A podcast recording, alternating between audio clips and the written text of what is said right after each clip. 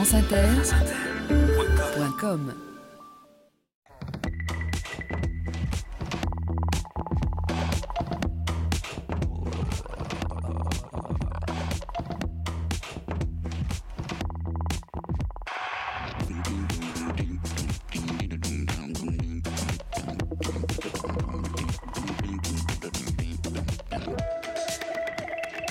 Sur les épaules de Darwin, Jean-Claude Amezen. Bonjour à tous. Sur les épaules de Darwin, sur les épaules des géants, une nouvelle émission de France Inter. Tous les samedis de 11h à midi, nous essayerons de nous hisser sur les épaules des géants pour voir plus loin et explorer les relations toujours nouvelles entre science et éthique, entre science et société. La semaine dernière, pour la première émission, nous sommes allés à la découverte de la révolution darwinienne, cette révolution qui a profondément bouleversé notre présentation de l'univers et de notre place dans l'univers, cette révolution qui a fait de nous des parents des oiseaux et des arbres, des poissons et des fleurs, et plus tard, des parents des étoiles. Nous avons vu que la dimension la plus profonde de cette révolution, celle qui était la plus sidérante, concernait nos origines et notre parenté avec les animaux. Ça a été la cause de la déchirure, du conflit entre les deux co-découvreurs de la théorie moderne de l'évolution du vivant, Charles Darwin et Alfred Russel Wallace.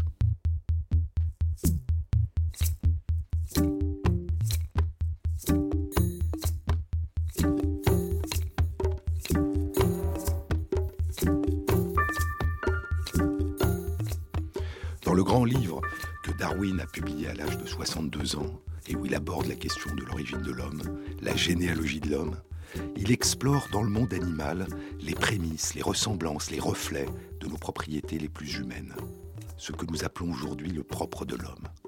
Pas seulement des émotions comme la joie, la détresse, l'affection, l'imagination, le souci de l'autre, la compassion, mais des capacités aussi peut-être plus abstraites, la capacité de raisonner, la capacité à utiliser des outils, la conscience de soi, le langage.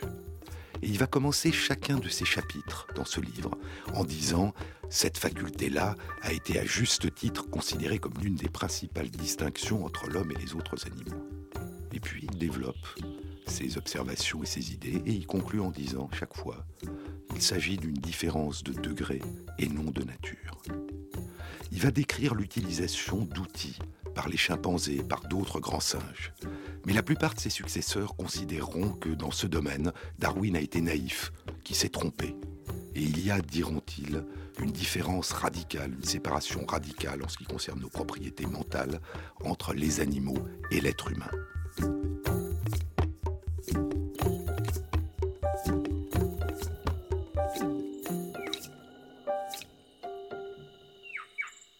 Un siècle passera. Et au début des années 1960, une jeune femme commence à s'aventurer dans la forêt, en Afrique, en Tanzanie, dans la région de Gombe. Elle observe les chimpanzés. Elle apprend à parler le langage des chimpanzés. Écoutez-la.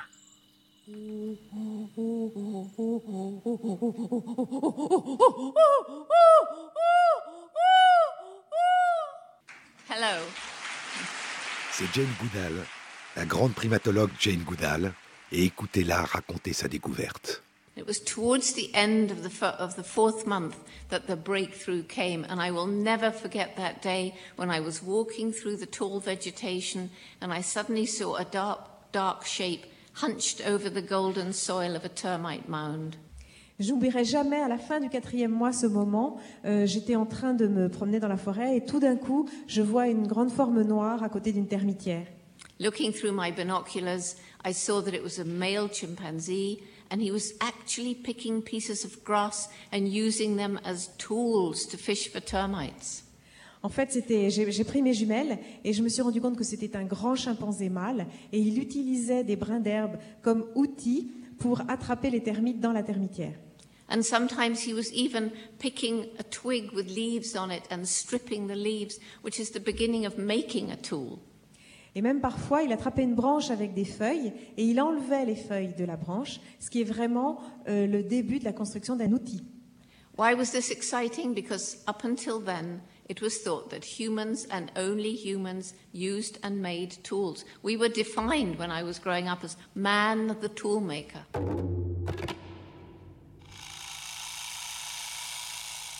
Pourquoi était-ce aussi émouvant, nous dit Jane Goodall? Parce que jusque-là, on pensait que les humains, et les humains seuls, utilisaient et fabriquaient des outils. Pendant mon enfance, dit-elle, on définissait l'homme comme celui qui fabrique les outils. France Inter, Jean-Claude Amezen. Lorsque elle fait cette découverte et qu'elle revient la raconter à son mentor, à son patron, le grand paléo anthropologue Louis Leakey qui recherche les premiers ancêtres des êtres humains, il lui dit si tu as raison, il faudra maintenant redéfinir le sens du mot outil ou le sens du mot humain ou accepter que les chimpanzés sont des êtres humains. Et il y aura souvent cette difficulté à accepter à la fois la différence et la ressemblance, la continuité et la discontinuité, la diversité et la parenté. La grande leçon de la théorie darwinienne de l'évolution du vivant, c'est que nous sommes tous parents, les êtres vivants et les êtres humains, mais que l'évolution fait naître, fait émerger la nouveauté et la diversité. Mais jusqu'où Darwin avait-il raison Jusqu'où ses intuitions ont-elles été confirmées par la science moderne? Est-ce que chez les animaux, on peut détecter une conscience de soi qui permet de se reconnaître dans un miroir? Est-ce que les animaux sont capables et jusqu'où de fabriquer et d'utiliser des outils? Est-ce que les animaux ont ce que nous appelons des cultures? C'est ce que nous allons découvrir aujourd'hui. À l'encre bleue d'un vieux stylo, au bord de l'eau, je t'ai crié mot rien qu'un oiseau qui me surveille. Je pense à toi, bon baiser de Marseille. Si je pouvais seulement, rien que pour un court moment, t'envoyer un coin d'Asie sans nuage, te mettre dans un colis, un tout petit peu d'ici, un peu de vent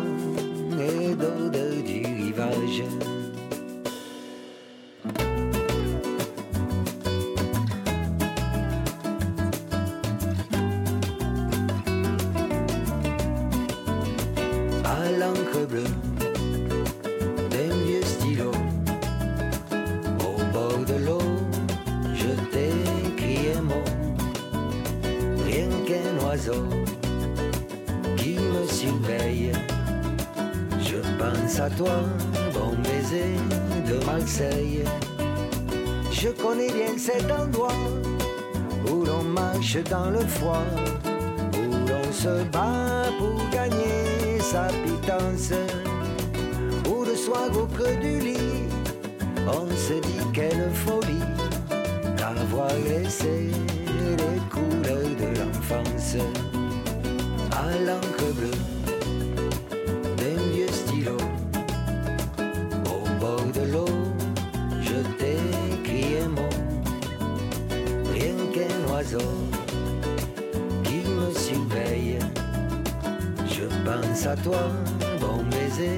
de Marseille. Je le sais, tu n'y peux rien, tu mènes une vie de chien. Faut s'exiler, c'est devenu la règle. Si tu pouvais tout lâcher, je partirais te chercher, te ramener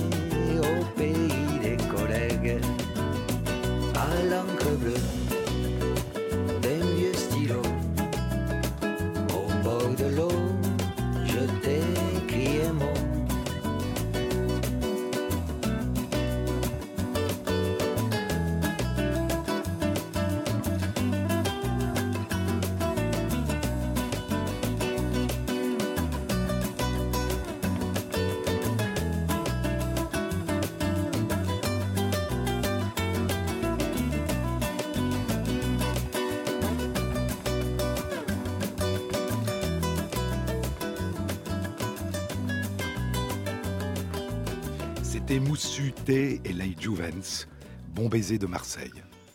Sur les épaules de Darwin, Jean-Claude Amezen. Les animaux sont-ils capables de se reconnaître dans un miroir? Il y a quelque chose d'étrange qui concerne notre visage. Notre visage exprime toutes nos émotions, tous nos états d'esprit. Chacun le voit, ce visage, et nous, nous ne le voyons jamais, sauf quand nous nous penchons sur un lac et que nous regardons le reflet, ou lorsque nous nous regardons dans un miroir. Et cette capacité à nous reconnaître, à savoir qu'il s'agit de nous, lorsque nous voyons un reflet dans notre miroir, on a longtemps considéré que cette conscience de soi, cette capacité de savoir que c'est de soi qu'il s'agit, c'était le propre de l'homme. Et pourtant, et pourtant, depuis une trentaine d'années, on s'est progressivement aperçu que des parents très proches à nous, les chimpanzés, les bonobos, les orang-outans, sont capables de se reconnaître dans un miroir. Et puis, il y a dix ans, on s'est aperçu que des parents plus éloignés, un grand mammifère terrestre, l'éléphant d'Asie, un grand mammifère marin, le dauphin, sont aussi capables de se reconnaître dans un miroir. Et puis, il y a deux ans, un parent beaucoup plus éloigné, nos derniers ancêtres communs, nous les partagions il y a 300 millions d'années. C'est un des descendants des dinosaures, c'est un oiseau, la pie voleuse, celle qui vole tout ce qui brille est capable de se reconnaître dans un miroir. Comment se passe le test du miroir qu'on fait passer aux animaux?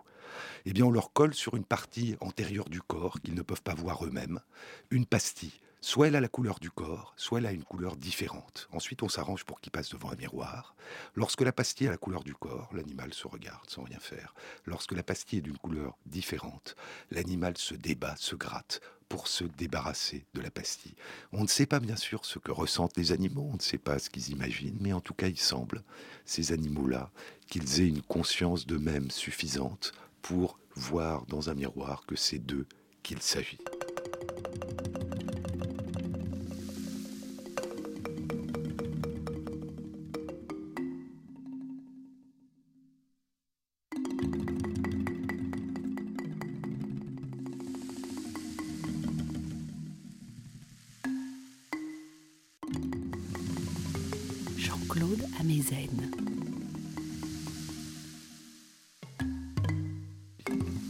Il n'y a pas que la conscience de soi qui été considérée comme euh, le propre de l'homme et cette capacité à se distinguer dans le miroir, il y a aussi le fait d'être capable de deviner les intentions des autres.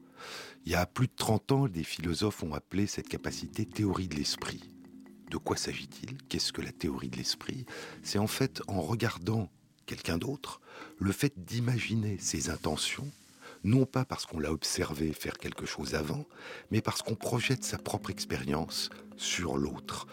Euh, si je me mets à sa place, moi à sa place, c'est ça que je ferai. Donc, c'est ça qu'il va faire. Ça a été considéré comme le propre de l'homme, et pourtant, et pourtant, il y a neuf ans, des chercheurs ont découvert quelque chose d'étonnant chez des petits oiseaux, des jets, qui ont des capacités très développées de mémoire. Les jets enfouissent leur nourriture dans des caches différentes, et puis quand l'été est passé, ils viennent la rechercher, ils retrouvent ces endroits et ils peuvent se nourrir. Ils ont une autre particularité, c'est que lorsqu'ils sont observés par un autre jet, pendant qu'ils sont en train de cacher leur nourriture, eh bien, ils attendent que le jet soit parti et ils vont la recacher ailleurs. On dirait qu'ils ont peur d'être volés par l'observateur. Est-ce que c'est un instinct? Est-ce que c'est inné? Ou est-ce que c'est le résultat d'un apprentissage? Les jeunes jets ne sont absolument pas gênés quand un autre les observe, ils cachent leur nourriture et ils s'en vont. Donc il y a quelque chose qui fait adopter ce comportement. Qu'est-ce que c'est? Est-ce que c'est le fait d'avoir vu un autre jet voler la cache de celui qui l'a observé? Non. Si on soumet des jeunes jets à ça, si on leur montre un jet en train de voler un autre, ils continuent à être indifférents à un voisin. Est-ce que c'est le fait d'avoir été volé par un jet qui observe Non. S'il est volé par un autre jet qu'il a observé, il ne change pas son comportement. Ce qui va faire changer un jeune jet son comportement, c'est le fait de découvrir la cache d'un autre jet et de dérober sa nourriture. C'est en devenant un voleur que le jet commence à imaginer que celui qui l'observe peut être un voleur. Là encore, on ne sait pas ce qui se passe à l'intérieur de l'esprit de ce jet, mais ce qu'on voit, c'est qu'il est capable d'apprendre à projeter ses intentions, son expérience sur l'autre.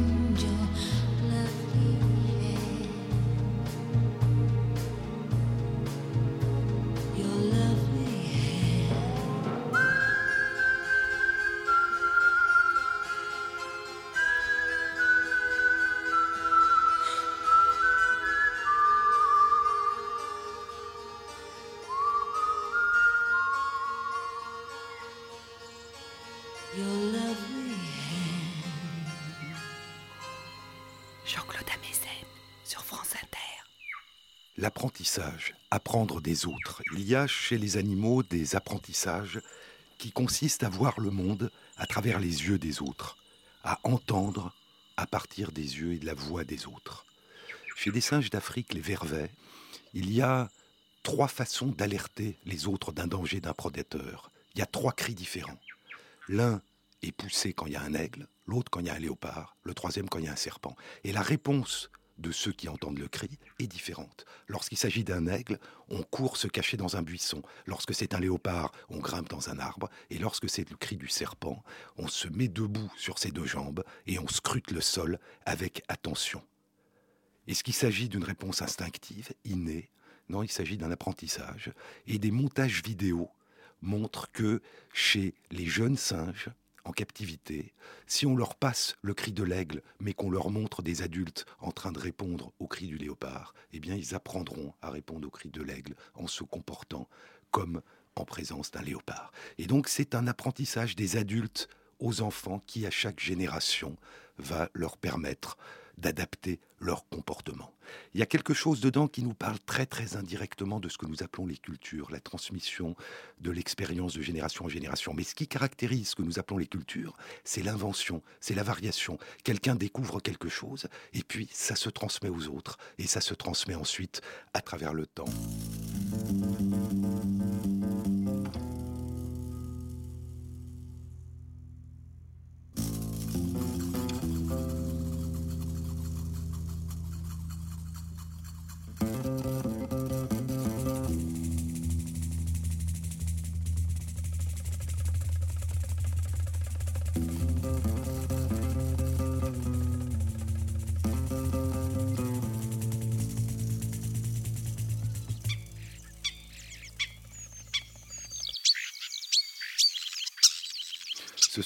Des étourneaux, des chants d'étourneaux. Et Darwin avait remarqué que les oiseaux, lorsque d'une même espèce, lorsqu'ils habitent dans des endroits différents, eh bien, commencent à chanter de manière légèrement différente. Et Darwin disait, il y a chez les oiseaux des dialectes provinciaux, comme si au fond ils innovaient et que ça se transmettait. Mais ça a été découvert aussi de manière plus spectaculaire chez des singes, des petits singes d'Asie, une île au Japon, l'île de Koshima, des chercheurs, dans les années 50, arrivent et pour faire sortir les singes de leur repère, ils déposent de la nourriture, des patates. Et les singes adorent les patates et les mangent. Et puis un jour, une jeune femelle, Imo, âgée de 18 mois, fait une innovation, découvre quelque chose, elle se met à laver les patates dans la rivière. Sa mère, deux de ses amis se mettent à faire la même chose. Et puis, très rapidement, l'ensemble de la colonie lave les patates avant de les manger dans la rivière. Et puis, Imo fait une deuxième invention. Elle décide un jour d'aller laver les patates, non pas dans l'eau de la rivière, mais dans l'eau de mer. ça donne un goût salé, et assez rapidement, l'ensemble de la colonie va laver ses patates dans l'eau de mer. Ça fait 60 ans maintenant que dans cette île, de génération en génération, les macaques lavent dans l'eau de mer leurs patates avant de les manger.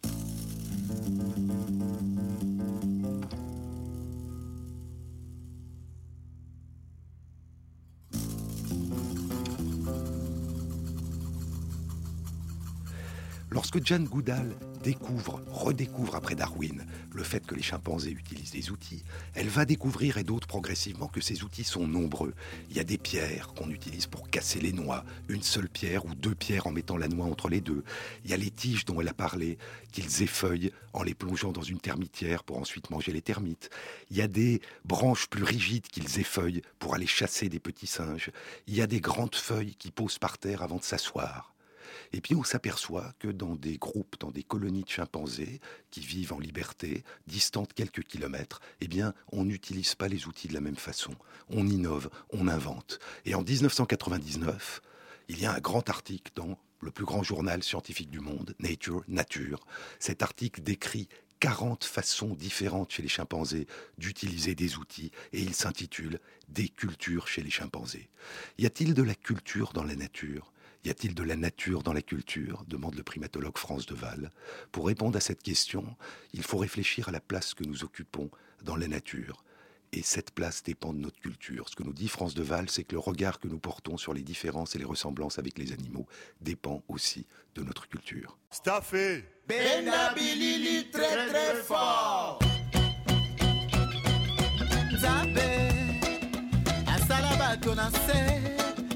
mokili oyo ebongi tosala misala. Yasala wana e kudete na mokili oyo ebongi tosala misala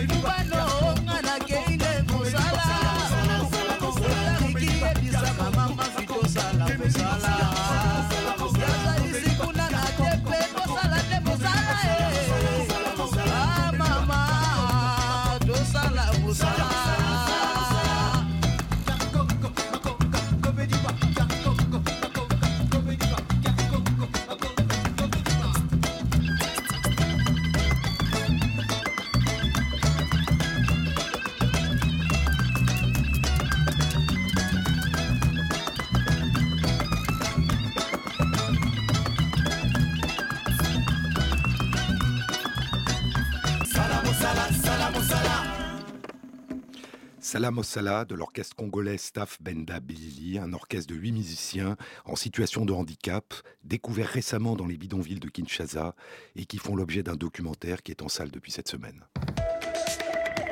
Sur les épaules de Darwin, Jean-Claude Amezen. Darwin avait-il raison quand il pensait que les animaux étaient capables de parler, d'avoir un langage lorsqu'ils communiquaient entre eux?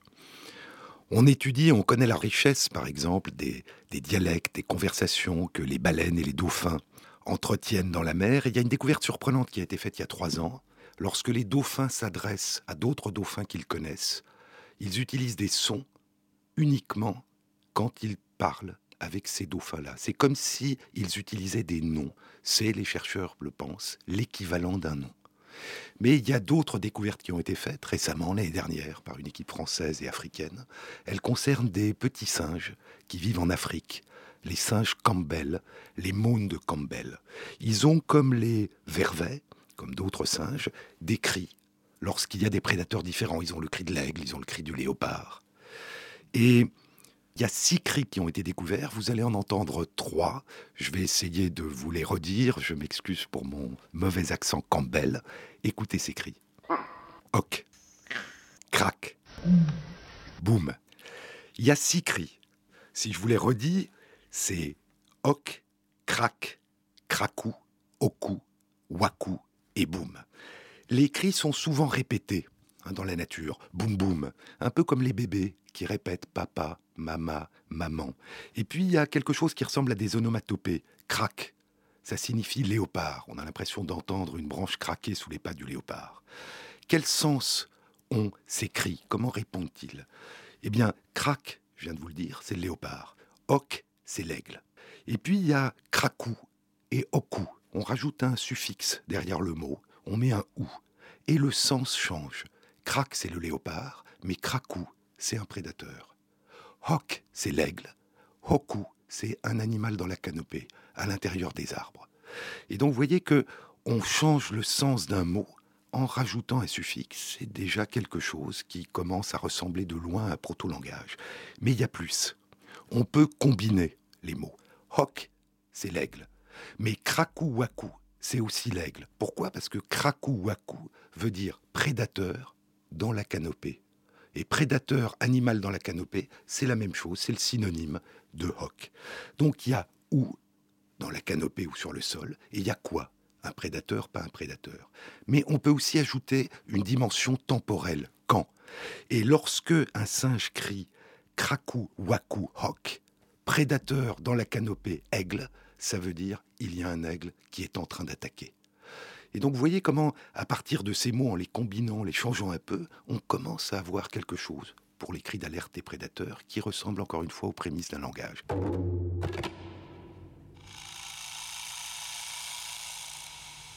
Il y a un autre mot qui, lui, n'est pas utilisé pour les prédateurs, c'est boum, boum, boum. Boum, boum, ça veut dire on se rassemble pour partir ou on s'arrête. Mais si on ajoute crac, alors boum, boum, crac, ça veut dire il y a une branche ou un arbre qui est en train de tomber. Et donc on a quelque chose qui, par la combinatoire, six mots qui peuvent être combinés, qui peuvent être transformés, on a quelque chose qui fait penser, encore une fois, à l'origine du langage. Est-ce que c'est quelque chose qui permet des variations, des inventions, des innovations? Est-ce que ce langage peut s'enrichir? Eh bien, il semble que oui, parce que chez ces petits singes en captivité, on entend un cri qui n'a jamais été entendu chez les singes en liberté, ce cri spécial nouveau désigne quelque chose de particulier, un être humain inconnu est en train de s'approcher du groupe. Et donc vous voyez que lorsque les chercheurs commencent à observer avec attention les animaux, les animaux commencent parfois à nous apparaître comme étant beaucoup plus proches de nous qu'on ne le pensait.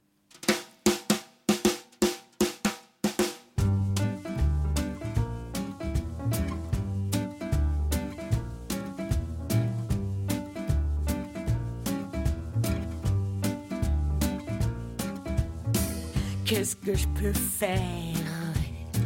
Je sais pas quoi faire. Je chante tout le temps dans mes appartements. Comme dans une musicale comédie. de Vincent Minelli.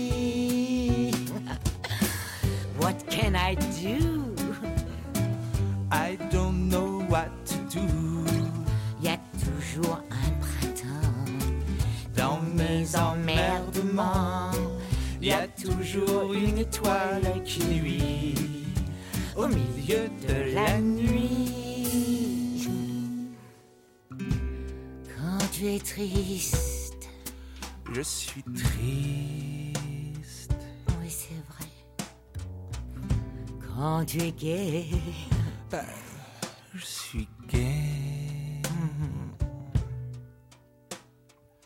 Mais il me suffit de chanter cet air que vous reconnaissez. c'est quoi cet air? C'est un air de rien, un air de famille, un air de bœuf. Oh. Qu'est-ce que je peux faire?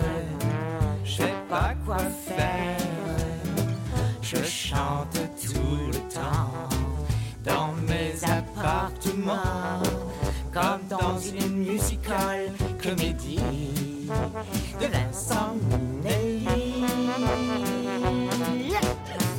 What can I do? I don't know what to do.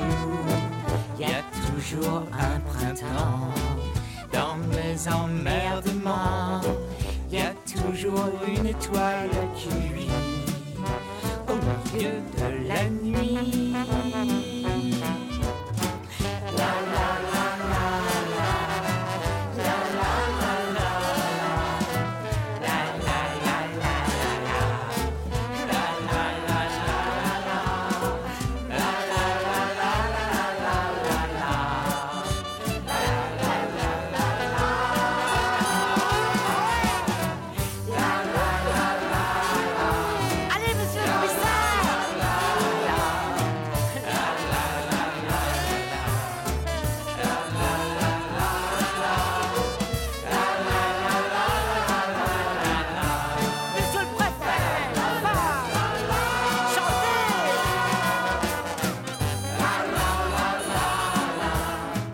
les épaules de Darwin, Jean-Claude Amezen.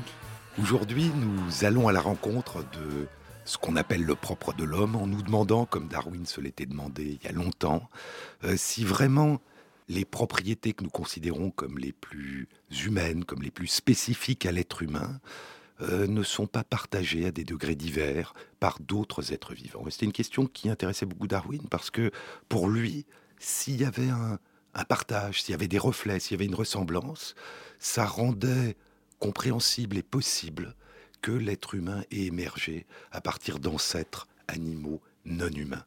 Et à côté de ces capacités un peu abstraites ou considérées comme abstraites que nous avons regardées, l'utilisation des outils dont nous avons parlé, euh, le langage, euh, il y a quelque chose qui intéressait encore plus Darwin, c'était les émotions. Il pensait que les émotions, ressentir ce que sent l'autre, euh, le souci de l'autre, euh, aider le faible, c'était ça vraiment qui était à l'origine de ce que nous avons de plus humain, de notre sens moral. Et pour lui, ce qui avait sans doute joué un rôle très important, c'était le fait qu'au cours de l'évolution, dans beaucoup d'espèces animales, chez des mammifères, chez des oiseaux, le nouveau-né va naître euh, totalement démuni, dans un état de vulnérabilité totale. Si des adultes, si une mère ne s'occupe pas de lui, eh bien, il va disparaître. Et donc, nous sommes les descendants d'ancêtres qui, il y a très longtemps, ont eu le souci de ces êtres tout vulnérables qu'étaient les nouveau-nés. Et donc, il attachait à ce qu'il appelait l'instinct parental, l'affection parentale, quelque chose, un rôle important dans l'émergence, encore une fois, de notre compassion, de notre souci du faible. Mais il y a un autre aspect à cette vulnérabilité du nouveau-né, c'est que pendant cette première période, eh bien, dépendant totalement des autres, c'est une période d'apprentissage, de découverte et de découverte du monde intérieur des autres. Et comme vous le savez, c'est chez les grands singes et chez l'être humain que cette période de dépendance du petit est la plus longue. Nous apprenons à parler, à marcher, avant d'être capables de trouver tout seul notre nourriture. Et donc, paradoxalement, c'est dans cette dépendance totale, dans cette interdépendance, que se forge petit à petit le socle de notre complexité, de notre liberté et de notre capacité à interagir avec les autres. Et donc, Darwin était extrêmement intéressé par ça et extrêmement intéressé par ce qui nous permet de percevoir les émotions et les états d'esprit des autres, c'est-à-dire ces expressions qui s'impriment sur notre visage, l'étonnement, la peur, la joie, qui nous permettent de ressentir, d'imaginer, de comprendre ce que l'autre ressent. Il y a une de ces expressions qui est particulièrement humaine, bien qu'un certain nombre de chercheurs pensent qu'elle soit aussi partagée par d'autres animaux, et c'est le sourire. Nous sourions lorsque nous sommes heureux. Il y a deux types de sourire. Il y a lorsque vous croisez quelqu'un que vous aimez bien, le sourire spontané, qui survient. Et puis il y a le sourire volontaire quand devant euh, quand on va prendre une photo et qu'on vous demande de sourire. Et on sait très bien que c'est pas du tout le même sourire. Le sourire artificiel volontaire ressemble rarement à un sourire spontané. Les neurosciences ont révélé depuis un certain temps que la raison pour laquelle ces sourires sont différents, c'est qu'ils ne mobilisent pas les mêmes régions du cerveau. Lorsque vous faites un sourire volontaire, c'est une région particulière de la surface du cerveau, qu'on appelle le, cortex volontaire, moteur, qui va intervenir dans la réalisation du mouvement du sourire. Lorsqu'on sourit spontanément parce qu'on est heureux, c'est une zone plus profonde, le ganglio basal, qui va être euh, stimulée qui va intervenir. Il y a plus de 60 muscles différents qui interviennent dans un sourire, et la façon de le faire de manière volontaire ou spontanée ne mobilise pas de la même façon ces muscles. Il y a rarement, heureusement, des accidents vasculaires cérébraux qui vont altérer une région dans le cerveau. Soit la région qui contrôle le sourire volontaire, et les personnes ne pourront plus sourire normalement, volontairement, mais conserveront la capacité de sourire de manière spontanée. Inversement, si c'est le ganglion basal qui est altéré, à ce moment, le sourire spontané disparaît, mais le sourire volontaire reste possible. On voit bien que c'est vraiment deux mécanismes différents, et probablement si des acteurs réussissent sur commande à sourire, c'est pas parce qu'ils ont réussi à imiter volontairement le sourire, c'est parce qu'ils ont réussi à se mettre dans un état d'esprit de bonheur qui fait que le sourire va apparaître spontanément.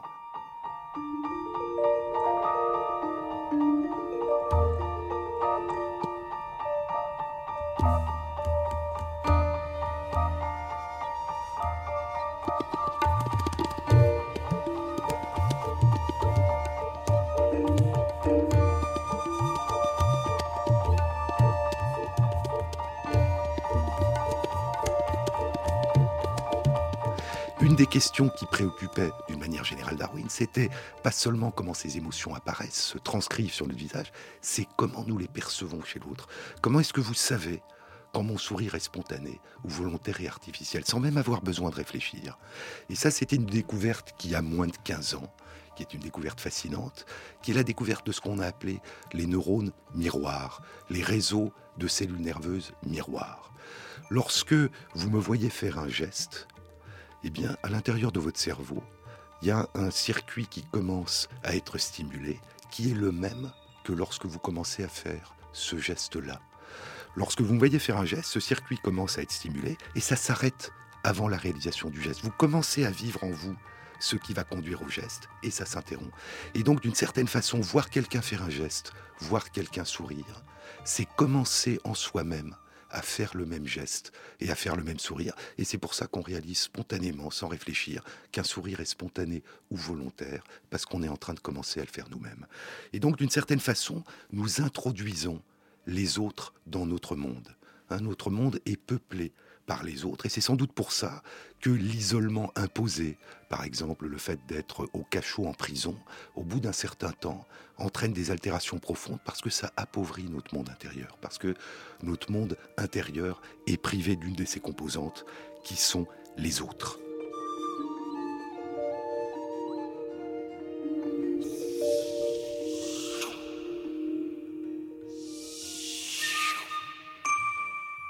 Celui qui a découvert ces neurones miroirs, Rizzolatti, disait à quel point il montre que le lien qui nous rattache aux autres est profondément inscrit en nous, et à quel point serait étrange l'idée d'un je, d'un moi, qui existerait en l'absence d'un nous.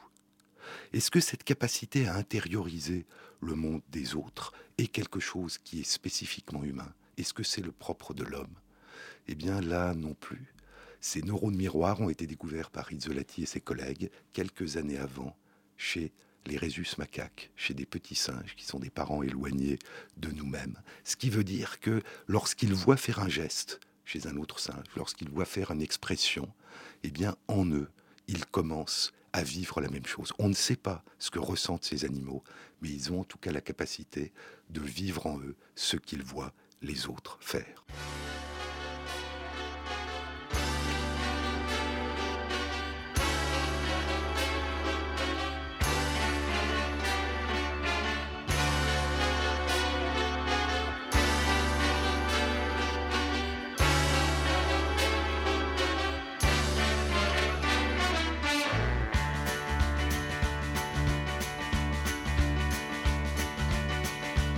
Take the National Express when your life's in a mess. It'll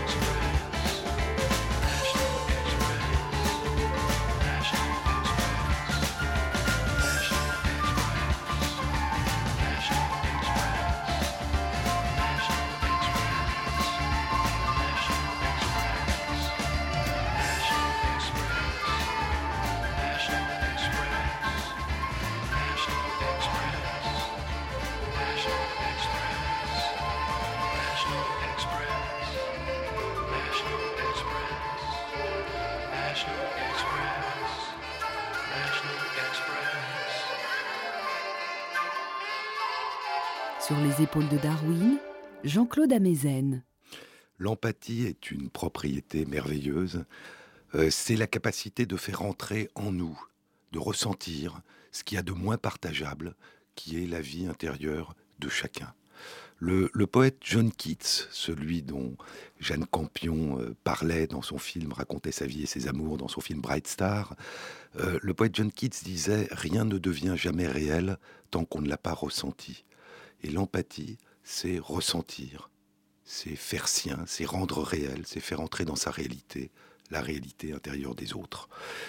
L'écrivain Georges Semproun, dans un très beau livre, L'écriture ou la vie, parle de nos mots d'intérieur en disant que c'est cette expérience de la vie que la vie fait d'elle-même, de soi-même en train de vivre ce qu'il y a de moins partageable qu'on ne peut que ressentir et imaginer. Et c'est une des bases de la démarche éthique.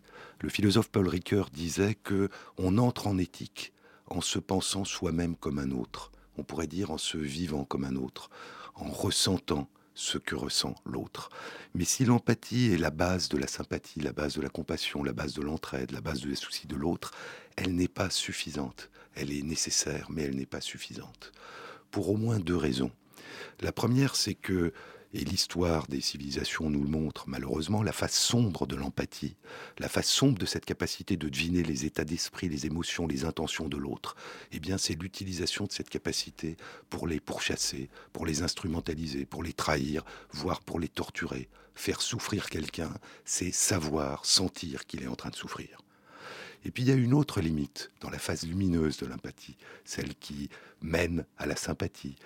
Euh, dans cette phase lumineuse, il y a d'autres limites qui tiennent à son côté spontané, à son côté automatique, au fait qu'on a l'impression qu'on sait lorsqu'on regarde quelqu'un ce que cette personne ressent. Et lorsque, pour des raisons culturelles, les personnes n'expriment pas sur leur visage, dans leur voix, les sentiments et les états d'esprit de la même façon que nous sommes habitués à les voir chez les autres depuis l'enfance, eh bien, on peut commencer à avoir des préjugés, on peut commencer à avoir des malentendus, parce que l'empathie nous dit que nous savons ce que les autres sont en train d'exprimer. Et donc il faut aller au-delà, il faut essayer de la dépasser, il faut s'en servir comme d'un outil, mais qui n'est qu'un début et pas une fin. Il y a une deuxième situation dans laquelle l'empathie nous trahit, et ce sont des handicaps et des maladies, dans lesquelles la capacité d'expression du corps et du visage est atteinte. Le cas le plus extrême, c'est ce qu'on appelle, c'est un accident vasculaire cérébral très rare, qui entraîne ce qu'on appelle un locked-in syndrome. Locked-in, enfermé à l'intérieur. Enfermé à l'intérieur, le corps, le visage ne peut plus bouger. Voilà. Maintenant, essayez de dire votre nom. Euh, Jean-Dominique Bobby. Allez, essayez. Je voulais essayez vraiment. Quoi? Dites-moi votre nom. Jean-Dominique Bobby. Essayez de dire les prénoms de vos enfants. Euh, Théophile, Céleste, Hortense. Oui. Ne vous en faites pas. Le processus est très lent mais vous retrouverez la parole. Pardon, quoi? Quoi Vous m'entendez pas? Docteur Docteur Qu'est-ce qui se passe? Quoi, je parle pas? Ils m'entendent pas. Oh mon Dieu. Quoi, je peux pas parler Qu'est-ce qui m'est arrivé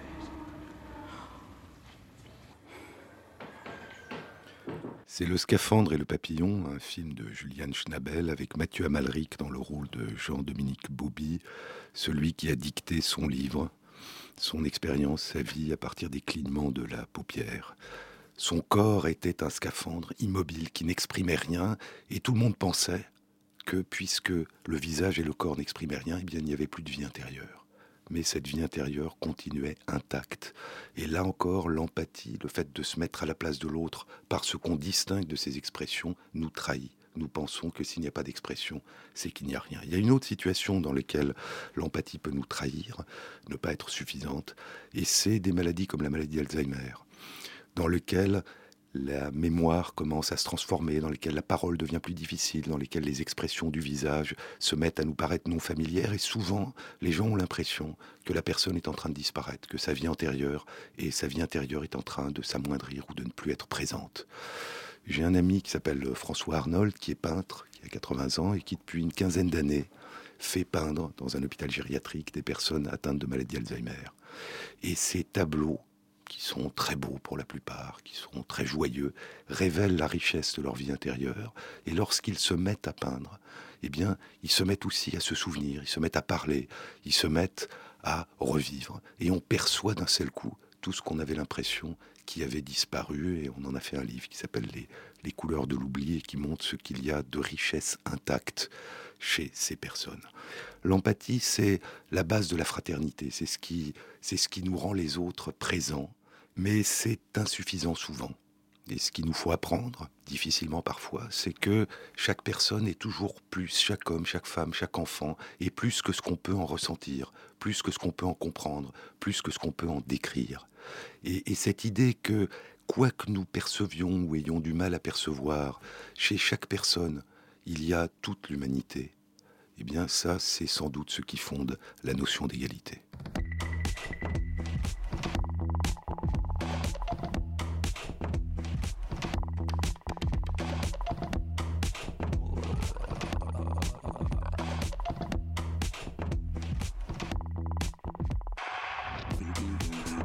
Cette émission se termine. Vous pouvez dès à présent la réécouter ou la podcaster sur le site de France Inter à la rubrique émission sur les épaules de Darwin. Vous pouvez également nous écrire et me poser des questions. J'essaierai d'y répondre chaque semaine.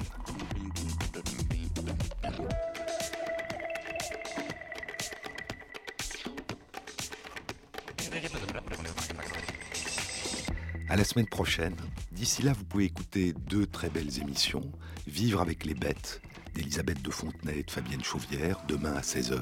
Et puis, tous les jours de la semaine, à 14h, La tête au carré de Mathieu Vidard. Et lundi, il recevra le chimiste et architecte de la matière Gérard Ferret, qui a reçu cette semaine la médaille d'or du CNRS. Cette émission a été réalisée par Michel Billou et préparée par Ophélie Vivier. Bonne semaine à tous.